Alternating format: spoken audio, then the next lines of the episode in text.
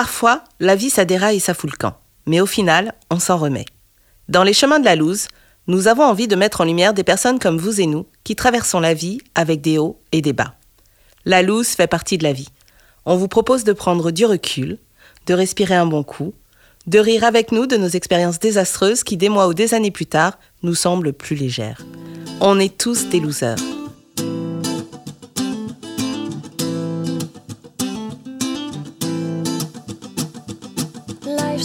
Foolish game. Do you ever feel the same? Well, maybe we could change. Turn the ship another way. Aujourd'hui, nous accueillons Camille, une douce survivante, déterminée à vivre pleinement quels que soient les obstacles rencontrés. Some say we've always been insane. Hey, life's a foolish game. J'avais 17 ans, j'étais au lycée à Biarritz, donc magnifique Pays Basque. Ma vie à l'époque, c'était sortir le samedi avec mes copines, euh, boire beaucoup d'alcool parce que c'était fun, et puis faire du surf avec mes copains. J'ai bossé dans des hôtels, donc déjà à 16-17 ans, j'étais hyper active et j'avais besoin de travailler, sachant que je vivais déjà toute seule. Moi, je vivais en appartement depuis mes 15 ans, suite à des problèmes familiaux. Et après une énorme soirée arrosée un soir, euh, on est rentré très tard. Moi, je travaillais en saison dans un hôtel de luxe et j'embauchais à 7 h du matin pour faire les petits déjeuners. Moi, je faisais ensuite les ménages des chambres jusqu'à 14 h Et en sortant à 14 h moi, j'ai mon petit ami qui est venu me chercher en voiture avec notre meilleur ami de l'époque et on devait aller passer notre après-midi à faire du surf. Donc, on est passé à McDo, on s'est pris le McDo emporté, on s'est dit, on va à la plage. Et ben, on n'est jamais arrivé à la plage ce jour-là, parce qu'en prenant la nationale qui va donc de Saint-Jean-de-Luz à Biarritz, pouvoir aller euh, retrouver nos amis, euh, j'ai un monsieur qui arrivait en face de nous en camion, euh, qui a coupé la ligne blanche à 110 km/h et qui nous a percuté de plein fouet, alors que nous on était à 80 à l'heure sur la route. Donc on a eu un énorme choc frontal à ce moment-là, sachant que hum, on a vu arriver le camion vers nous. Donc moi mon pote qui conduisait a donné un coup de volant pour l'éviter. La voiture a fait un tête à queue. Moi qui étais à l'arrière, c'est moi qui ai pris le camion, la force. Je me suis réveillée dans la voiture. La première chose que j'ai fait, c'est j'ai bougé mes orteils. Je pense que l'instinct te dit si ça bouge en bas, c'est que ça bouge tout court, donc c'est bon. J'ai enlevé ma ceinture, je suis sortie de la voiture, je me rappelle de tout, hein, et je me suis écroulée. En fait, j'ai pas tenu, j'ai ouvert la portière et en voulant me mettre sur mes jambes, je suis tombée par terre. C'est une voiture qui était derrière nous qui s'est arrêtée. C'était une infirmière, donc c'est la dame qui est venue me récupérer, qui m'a tiré sur le bas côté. Et puis là, on attend on attend. Moi, j'avais mal partout. Je pense que je réalisais pas trop ce qui venait de se passer. Je voyais plus mon pote qui conduisait, il était plus dans la voiture. Il y avait du sang partout. Enfin, moi, j'étais couverte de sang. Je savais pas c'était le mien, c'était pas le mien. Enfin, a les pompiers qui arrivaient. Ils ont désincarcéré mon petit ami qui était dans la voiture, qui était pris dans le métal. Et moi, j'ai entendu, faut qu'on sauve la petite, faut qu'on sauve la petite. Elle, elle tiendra pas, elle tiendra pas. Donc la petite, je pense que c'était moi. Ils m'ont mis dans un hélicoptère et je me suis retrouvée au centre hospitalier de Bayonne. Et là, la loose commence parce que j'ai 17 ans, que je suis mineure que ma maman est à Paris, que mon papa est en prison et que j'ai pas de famille. Donc, pour une autorisation d'opérer ou de passer des examens ou de passer des scanners, eh ben personne veut voir ce qui se passe et euh, ne peut intervenir sur mon cas. Donc, j'ai passé quatre heures aux urgences à attendre qu'on joigne ma mère à Paris, qu'on essaie d'avoir une dérogation de mon père en prison, que quelqu'un envoie un fax. Enfin, et moi j'étais dans un demi-coma et j'avais les médecins qui me disaient vous endormez pas, mademoiselle, vous endormez pas, vous vous réveillerez pas, vous endormez pas. Et donc l'accident a eu à 14 h Je suis partie au bloc à 20 h J'ai un caractère euh, très fort. Je leur disais que je voulais pas me faire opérer. Moi j'étais en train de crier sur mon lit. J'ai peur des cicatrices. Donc les médecins me disaient, bah, si on vous opère pas, vous allez mourir, donc ce serait un peu ballot quand même. Au final, on a réussi, ma mère a faxé un truc de Paris et je me suis fait opérer. Donc ils ont fait un scanner pour découvrir au premier scan que j'avais l'artère rénale qui était sectionnée à 1 cm de la horte. Donc j'avais une hémorragie interne gentiment depuis 4 heures. J'ai eu l'estomac qui a été explosé. J'ai euh, une rupture euh, de la jointure entre l'estomac et l'intestin. Donc, euh, j'avais 5 côtes cassées d'un côté, j'avais le foie qui avait un hématome. Donc, bon, ils m'ont envoyé directement au bloc. J'ai passé 12 heures au bloc. Ils m'ont reconstruit un petit peu. Ils m'ont mis dans un lit d'hôpital et puis j'ai passé 3 semaines. Puis au bout de trois semaines, donc sous sonde gastrique. Euh, alors là, c'est la totale. J'ai toujours été super prudente dans ma vie. Je me suis jamais rien cassé. Voilà, j'étais la gamine super calme quand j'étais petite. Donc finalement, ma mère, elle avait jamais eu à s'inquiéter. Je me suis retrouvée dans un milieu que moi je connaissais pas. Ma maman a été médecin avant. Donc en plus, elle était là à côté, elle paniquait. Euh, donc... Puis au bout de trois semaines de sonde gastrique, on m'a fait remarcher un petit peu. Puis quand on m'a mis debout, on s'est rendu compte que j'avais une épaule qui était plus basse de 20 cm que l'autre. Moi, je remarquais pas. Ma mère, elle, par contre, s'est dit là, il y a un problème, c'est pas normal. Et elle a chopé le chirurgien qui s'était occupé de moi, qui lui répond Madame, on n'attrape pas une scoliose dans un accident de voiture. Il y avait une erreur médicale flagrante, mais à Bayonne, Personne n'a voulu regarder. Il a fallu que ma mère chope un neurochirurgien en lui disant Ma fille, là, elle doit sortir demain. C'est pas possible. Et le neurochir m'a fait passer une radio le jour même. Et on a découvert que j'avais deux vertèbres fracturées, une désinsertion des ligaments entre les vertèbres, avec tous les ligaments arrachés, et la moelle épinière qui était à 2 mm d'être touchée. Quoi. Donc autrement dit, il m'aurait laissé sortir ce jour-là, je tombais dans les escaliers, euh, j'étais en fauteuil roulant. Ma mère était assez fière de se dire chouette, on s'en est rendu compte. Faut imaginer une gamine de 17 ans qui vient de passer trois semaines à l'hosto et à qui on dit tu vas sortir. Et là, j'ai vu arriver peut-être 10 médecins dans ma chambre qui m'ont alité tout de suite, qui m'ont mis à plat, qui m'ont enlevé les oreillers, qui m'ont reperfusé sans m'expliquer ce qui se passait, en me disant demain matin, vous passez au bloc. Euh, Je crois que j'ai jamais pété autant les plombs de ma vie que ce jour-là, que j'étais à bout de souffle. Et je crois que c'est le seul moment que j'ai dit à ma maman, moi qui suis plutôt battante, je lui ai dit là, j'en peux plus, j'ai plus envie de me battre. Et donc, je me suis retrouvée au bloc le lendemain. C'est une opération qui a duré 16 heures, quatre mains, deux chirurgiens, parce qu'il fallait en fait euh, souder trois vertèbres, on replaçait les côtes. Le chirurgien, après l'opération, est venu me voir. Il m'a mis debout juste au réveil. Donc, j'ai jamais eu aussi mal de ma vie, je crois. Et il m'a dit, je sais pas si vous remarcherez euh, normalement un jour. C'est pas dit que les connexions se refassent, c'est pas dit que vous remarchiez non plus. Ils avaient fait pareil quand ils avaient recousu mon artère euh, rénale. Ils s'étaient dit on laisse le rein. Comme vous êtes jeune, peut-être qu'il va redémarrer, vu qu'il n'a pas été irrigué pendant 4 heures et tout. Bon, il a jamais redémarré. J'ai perdu mon rein gauche. Je l'ai appris quelques semaines après. Donc j'ai passé deux mois complètement alité avec les bas de contention, les trucs pour pas choper des escarres, euh, les lavages d'estomac. À 17 ans, on n'a pas envie de se retrouver dans ces positions-là. J'étais un corps en fait qui se laissait manipuler. Au bout de trois mois, ils ont commencé à me mettre dans un fauteuil roulant pour que je puisse tenir à la verticale. Parce que je mangeais pas pendant ce temps-là, j'avais pas le droit de m'alimenter puisque j'avais encore des problèmes euh, digestifs. Donc j'ai passé près de quatre mois en perfusion sans manger un truc solide. Je suis rentrée à l'hôpital, je faisais 60 kilos, j'en suis sortie, j'en faisais 32. Je fais 1m75. Donc je suis sortie, je tenais plus sur mes jambes, forcément. On m'a envoyé en maison de rééducation au bout de quatre mois. Vous savez, les maisons, on envoie les gens qui ont très peu de chances de sortir de pathologies très graves. J'avais donc presque 18 ans. Et je me suis retrouvée dans une chambre avec une petite fille dont un train lui était passé sur les jambes. Donc on se dit, il y a des gens qui ont moins de chance que nous. Mais quand on est censé se remettre, bon, moi, j'ai pas réussi. J'ai pas tenu, je suis restée une semaine là-bas et je leur ai demandé de me, de me faire partir. Je voulais pas rester là-bas. Donc j'ai fait une convalescence à domicile après pendant les six mois qui ont suivi et où ma maman, qui a été médecin, a mis sa vie en pause et m'a récupéré à Bordeaux. Et j'ai passé six mois euh, avec elle, donc en fauteuil roulant, avec un kiné tous les jours pendant trois heures, avec des infirmières qui venaient en permanence, les suites des opérations. Donc il faut savoir que la loose ne n'ayant pas toute seule, j'ai fait une nécrose de ma cicatrice. Parce qu'au bout d'un an, on m'a enlevé les, les plaques, je me suis consolidée vite. Sauf que le super grand chirurgien à Bordeaux qui m'a opéré a fait recoudre ma plaie par un interne qui a cousu le muscle et la peau.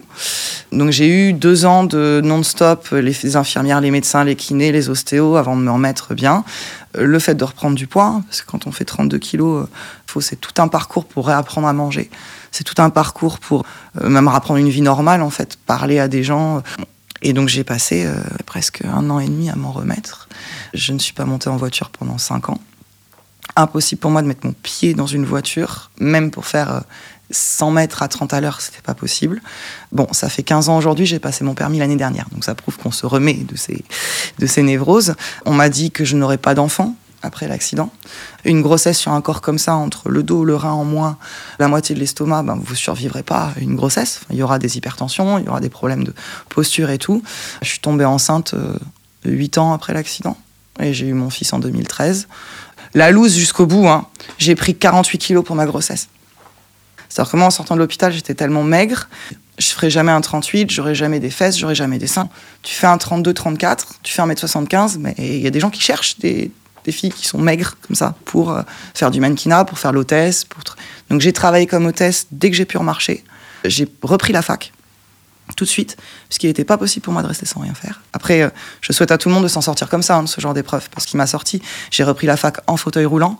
J'ai fait des années de langue, parce que j'étais bilingue, donc je me suis dit au moins je reprends une vie sociale. Et au bout de six mois où j'étais plus en fauteuil roulant, j'ai dit à ma mère, faut que je travaille un peu. Je sais pas ce que je vais faire de ma vie. Moi, je voulais être policier dans la criminelle avant. Et quand j'ai eu mon accident de voiture, bah, je pouvais plus être flic à la criminelle parce qu'il fallait des conditions physiques que j'avais plus. Donc je me suis retrouvée un peu comme une andouille à me dire mais qu'est-ce que je vais faire de ma vie? Donc j'ai fait une licence de langue. Euh, je travaillais en même temps. J'ai commencé l'émission d'hôtesse euh, à ce moment-là. Donc euh, des talons de 12 cm toute la journée, debout, euh, dans des salons. Moi, ce qui m'a fait m'en sortir, c'est que je voulais pas être une victime de la route. Je voulais être une survivante de la route. Il y a des gens qui s'enferment dans, leur malheur. Moi, je voulais pas. Donc, puis je me récupérais un petit peu de fierté, un petit peu d'ego, un petit peu de confiance en moi. Il y avait des garçons qui me trouvaient jolie. On voyait pas mes cicatrices parce qu'on était en tailleur, donc ça m'allait très bien. Et de fil en aiguille, je suis devenue bouqueuse d'hôtesse et de mannequin. Donc j'ai travaillé là-dedans pendant 8 ans. Je me suis reconstruit comme ça. J'ai eu mon fils euh, avec quelqu'un qui était un gesson euh, dans le milieu de l'événementiel et je me suis mariée très tôt, du coup. J'avais un besoin de construire quelque chose. C'était une erreur, je le reconnais maintenant, c'était une erreur, mais j'avais besoin de ça. À l'époque, c'est bien de pouvoir reconnaître quand on a besoin de quelque chose sur un moment donné. C'était pas l'amour fou, c'était le pansement qui va servir à se reconstruire. C'était quelqu'un de très calme, de très posé, de, beaucoup moins speed que moi, de beaucoup moins compliqué que moi quelque part. Et du coup, il m'a permis, moi, de me stabiliser et de me retrouver un petit peu. J'étais mariée 8 ans. Mon fils est arrivé, j'avais 23 ans. Voilà. Ça a été euh, une horreur, cette grossesse. Tout ce que les médecins m'avaient dit à l'hôpital, j'aurais dû l'écouter. Mes problèmes de santé ont fait que bah, 48 kilos de flotte, 18 de tension artérielle, euh, des problèmes de dos, euh, alité au quatrième mois, donc la grossesse atroce. Mon fils qui tapait sur le col au bout du cinquième mois. Et il est né à 7 mois et demi. Et il faisait déjà 3 kg 6, donc heureusement qu'il est né à 7 mois et demi. Mon fils, c'est une des meilleures choses qui me sont arrivées dans ma vie. Mais là, au jour d'aujourd'hui, si on me dirait, tu veux un enfant? Je dirais non. Là, je me retrouve avec un corps qui était pas trop maigre, mais qui était trop gros à mon goût, qui était surtout super flasque en fait, et moi j'avais pas l'habitude de ça, dans un milieu où ça n'allait pas aller, avec un truc qui criait toute la journée, qui faisait que manger, et je savais pas quoi en faire, et je me suis dit non mais là c'est pas ma vie, c'est pas possible. Je me suis mis dans le sport à fond. J'ai monté une association pour les mamans pour faire faire du sport aux mamans en France, basé sur un modèle américain qui s'appelle No Excuse Mom. Donc je suis allée chercher là-bas et on a monté en France l'association et je me suis mis dans le fitness à outrance. Alors maintenant j'ai le recul pour dire que c'était beaucoup trop. Donc je me levais à 4 heures du matin tous les matins. Je faisais 2 heures de sport de 4 à 6. Je réveillais mon fils avec les tétés à 6 heures. Je l'amenais chez la nounou à 7 heures et j'enchaînais sur les, les événements jusqu'à 22 heures le soir. J'ai commencé à mesurer tout ce que je mangeais, à peser tout ce que je mangeais, à savoir combien il y avait de grammes de, protéines, de lipides, de machin, à lire tous les blogs qui, existaient, à m'inscrire en salle de sport. Bah, ça fait sept ans maintenant, je fais encore du sport tous les jours. Alors je me suis sortie de, de la névrose, euh, me réapproprier mon corps de cette façon-là m'a poussé à divorcer, moi, euh, deux ans plus tard. À enfin dire à mon ex-mari, écoute là, euh, la vie que tu m'offres, c'est finalement pas ce que je suis. Même si, parce qu'il m'a beaucoup aidé, c'est quand même quelqu'un pour qui j'ai un profond respect. Ça a été dur de lui dire, écoute, en fait, non, c'était pas moi que t'as connu. C'était un gros moment de courage, en fait, de se dire, je vais, je vais lui détruire sa vie parce que lui, il y croyait. Euh, et j'ai pris mon fils sous le bras, il avait un an et demi, et je suis venu en région parisienne pour changer de vie complètement. J'avais besoin de voir autre chose. J'ai pris un boulot qui était complètement différent de ce que je faisais. Parce que L'événementiel, c'était aussi pas de week-end, pas de vacances, pas de soirée. C'est comme quand on fait du spectacle, quoi. Il n'y a pas de pause. Et là, je me disais, attends, si tu te retrouves toute seule, avec ton gamin, à Paris, ça va pas être faisable. Donc j'ai cherché un boulot euh, en intérim pendant un premier temps et je me suis retrouvée là où je suis aujourd'hui, dans un milieu international avec des patrons qui n'étaient pas sur place, avec beaucoup de liberté finalement. Et mon CDD qui, devait durer six mois finalement s'est transformé en une création de poste. Et j'ai eu finalement le job de mes rêves de l'époque. Je me suis même retrouvée dans un boulot où je me disais mais à 28 ans, jamais de ma vie, si j'avais m'étais pas pris en main, je me suis retrouvée là. Plus all our CO2 emissions equals degradation. Wasting shifts and mass extinctions. Oh no. But maybe we can change, we sure can't stay the same. Cause life's a foolish, foolish game. J'ai été la plus touchée de l'accident. Mon ami qui conduisait, il a eu euh, les deux jambes cassées, le bassin cassé. Sauf que euh, au bout de six mois, il refaisait du surf parce que c'était que du mécanique et qu'il n'y avait rien de touché en termes de ligaments ou quoi. Donc là, il va très bien. Et euh, la deuxième personne, c'était mon ex-petit ami qui, lui, a eu une chance monumentale. Les surfeurs ont un réflexe. Quand ils tombent, ils se mettent en boule. Et bien, quand on s'est fait percuter, mon petit ami s'est mis en boule dans la voiture, ce qui fait qu'il a sauvé ses jambes en fait. Donc il s'est percuté l'arcade avec le genou, et il a eu une petite perforation des intestins, mais 15 jours après, il était dehors. On est toujours en contact aujourd'hui. J'ai quitté mon petit ami avec qui j'ai eu l'accident dès que j'ai pu remarcher. Bizarrement, quand on est lycéen, on a l'impression qu'on a tous les amis du monde. Et bien en fait, c'est pas le cas. Moi, quand j'ai eu mon accident de voiture, j'ai personne qui est venu me voir de mes amis de lycée. Mais euh, j'ai gardé contact avec une personne avec qui j'étais au lycée à Biarritz encore aujourd'hui, qui est une amie, euh, qui était plus âgée que moi. Mais non, ma vie à l'hôpital, ma vie sociale, c'était les infirmières. Euh, ma maman qui vivait avec moi. Et j'avais une amie à moi, mais qui était plutôt une amie de soirée, parce que je sortais beaucoup quand j'étais gamine, qui venait me voir à l'hôpital de temps en temps, mais c'était tout. Quand je suis sortie, j'ai eu la chance de rencontrer un, garçon qui est devenu mon petit ami très vite, avec qui j'ai passé deux ans et demi, et qui m'a rencontré à la sortie de l'hôpital. Et c'est quelqu'un pour qui j'ai, encore aujourd'hui, j'ai beaucoup d'amitié pour lui, qui m'a redonné une vie sociale parce qu'il s'est occupé de moi. C'est avec lui que j'ai aussi réappris à, à faire des choses normales, de la vie normale, à aller au cinéma, à marcher, à, aller se balader sur les quais à Bordeaux, à faire des choses comme ça. Et quand je suis arrivée à la fac, ben, j'ai rencontré des gens qui ont été super bienveillants en fait. Et j'ai eu deux trois personnes qui m'ont accompagné, qui me prenaient les cours, qui me poussaient en fauteuil roulant dans la fac quand il y avait besoin de m'amener quelque part, qui me ramenaient. Donc c'est des gens qui m'ont aidé à avoir mes diplômes parce qu'ils ont pris les cours quand j'étais pas là. Et du coup oui, j'ai eu beaucoup de bienveillance. J'avais l'impression d'avoir une place. Et à cet âge-là, alors que j'étais complètement insignifiante, que j'avais passé près d'un an dans un lit, euh, avoir une place, c'était plus important que d'avoir des amis. En vieillissant, on se dit, bah non, en fait, c'est plus important d'avoir des gens qu'on aime et avec qui on est, plutôt que d'avoir une place sociale. Qu'est-ce qu'on s'en fiche de la place sociale? Ma maman, par contre, elle ne s'en est pas remise aussi bien que moi. Donc ça nous a rapprochés, oui et non. Elle, elle s'en est pas remise. Je pense qu'il faut se mettre à la place d'une maman. Moi, ma mère, elle m'a dit, on m'a appelé en me disant, venez, votre fille va mourir. C'est bête, mais quand ça m'est arrivé, elle avait 46 ans, à un moment. Elle a été ménopausée cette année-là. Et elle a tous ses cheveux blancs qui sont apparus dans les six mois après. Donc euh, voilà, on sait le choc que ça lui a fait. quoi. La résilience, c'est un bien grand mot que tout le monde utilise maintenant. C'est quand on n'a pas le choix. Il y a une phrase qu'on utilise à l'hôpital, demain ça pourra pas être pire qu'aujourd'hui. Et en fait c'est vrai. Et c'est comme ça qu'on avance en fait, je pense. Et puis de toute façon, qu'est-ce qu'on peut faire de plus à part râler? Je crois que la résilience, c'est surtout euh, de se dire que bah, ça passera.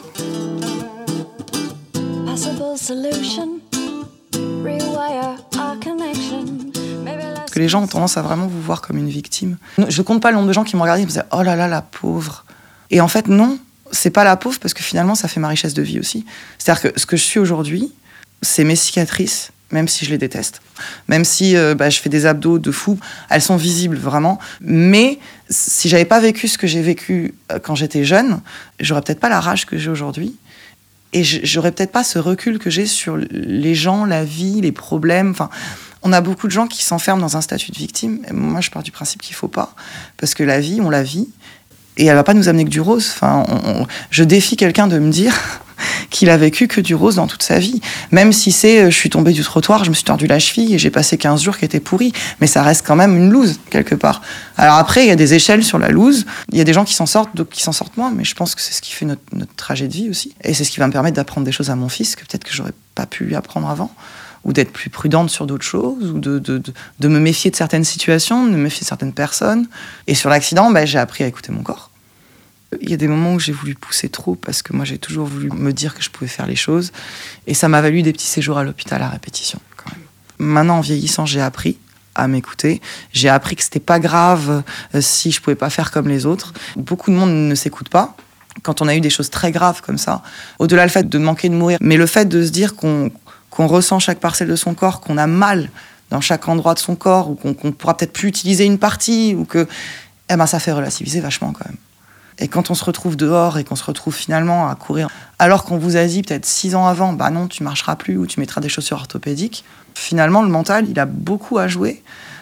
Et il y a des médecins qui vous diront, bah non, quand on est cassé, on est cassé. Moi, j'y crois pas vraiment à ça. Parce que pour le coup, j'étais cassé, quoi. Mais j'ai jamais voulu être cassé. Voilà. J'ai accepté, mais j'ai pas voulu. J'ai pris le temps qu'il fallait, mais j'y suis arrivée. J'ai tout le temps envie de secouer les gens qui se plaignent en leur disant mais arrête, en fait, stop. Enfin, c'est pas la peine de te plaindre, c'est pas la peine d'être là à t'apitoyer sur toi-même. Secoue-toi. J'ai très peu de patience avec ça. Donc ça en crée un défaut aussi, c'est-à-dire que j'ai beau avoir beaucoup d'empathie parce que j'ai beaucoup souffert dans ma vie et que je sais ce que c'est que de souffrir, j'ai moins de patience aussi, moins de tolérance, parce que j'ai tendance à me dire ce qui est peut-être faux ou pas juste. Moi, je m'en suis sortie pourquoi est-ce que toi, de ce qui t'arrive, tu te sortirais pas en fait? Et du coup, ça, crée une frustration par rapport aux autres. C'est ce qui me fait dire que euh, ça crée euh, une rage de vivre, mais ça crée aussi une espèce de colère. Tu peux être très content d'avoir survécu, mais tu peux être très en colère contre le reste du monde aussi, parce que le reste du monde ne se rend pas compte de la chance qu'ils ont. Il y a des gens qui, ont des vies qui sont très calmes, et, euh, ils vont louper un examen, se prendre une porte dans la figure, et, pour eux, ça va être la loose. Et il faut respecter la loose des autres aussi. Alors c'est pour ça que moi je te dis ça fait un défaut chez moi parce que je suis impatiente et que des fois la loose des autres j'ai du mal à la prendre en compte donc je travaille dessus et, euh, je me dis bah non chacun son prisme en fait. On a tous nos journées c'est de la loose et que ce soit un accident de voiture ou un accident de pipi de chien de toute façon on passera au-dessus. Faut le voir comme ça. De toute façon voilà l'accident c'est du pipi de chien. foolish, foolish game. Life's a foolish game. Hey, life's a foolish game. Life's a foolish game. Merci au studio Flock Sound pour l'enregistrement et le mixage sonore. Si le récit de Camille a éveillé votre curiosité, sachez que l'histoire complète de sa vie a été publiée et qu'elle propose des ateliers d'écriture. Vous pouvez retrouver tous nos podcasts sur le site lescheminsdelalouse.com. Nous attendons vos étoiles et vos commentaires sur les plateformes habituelles. À très vite!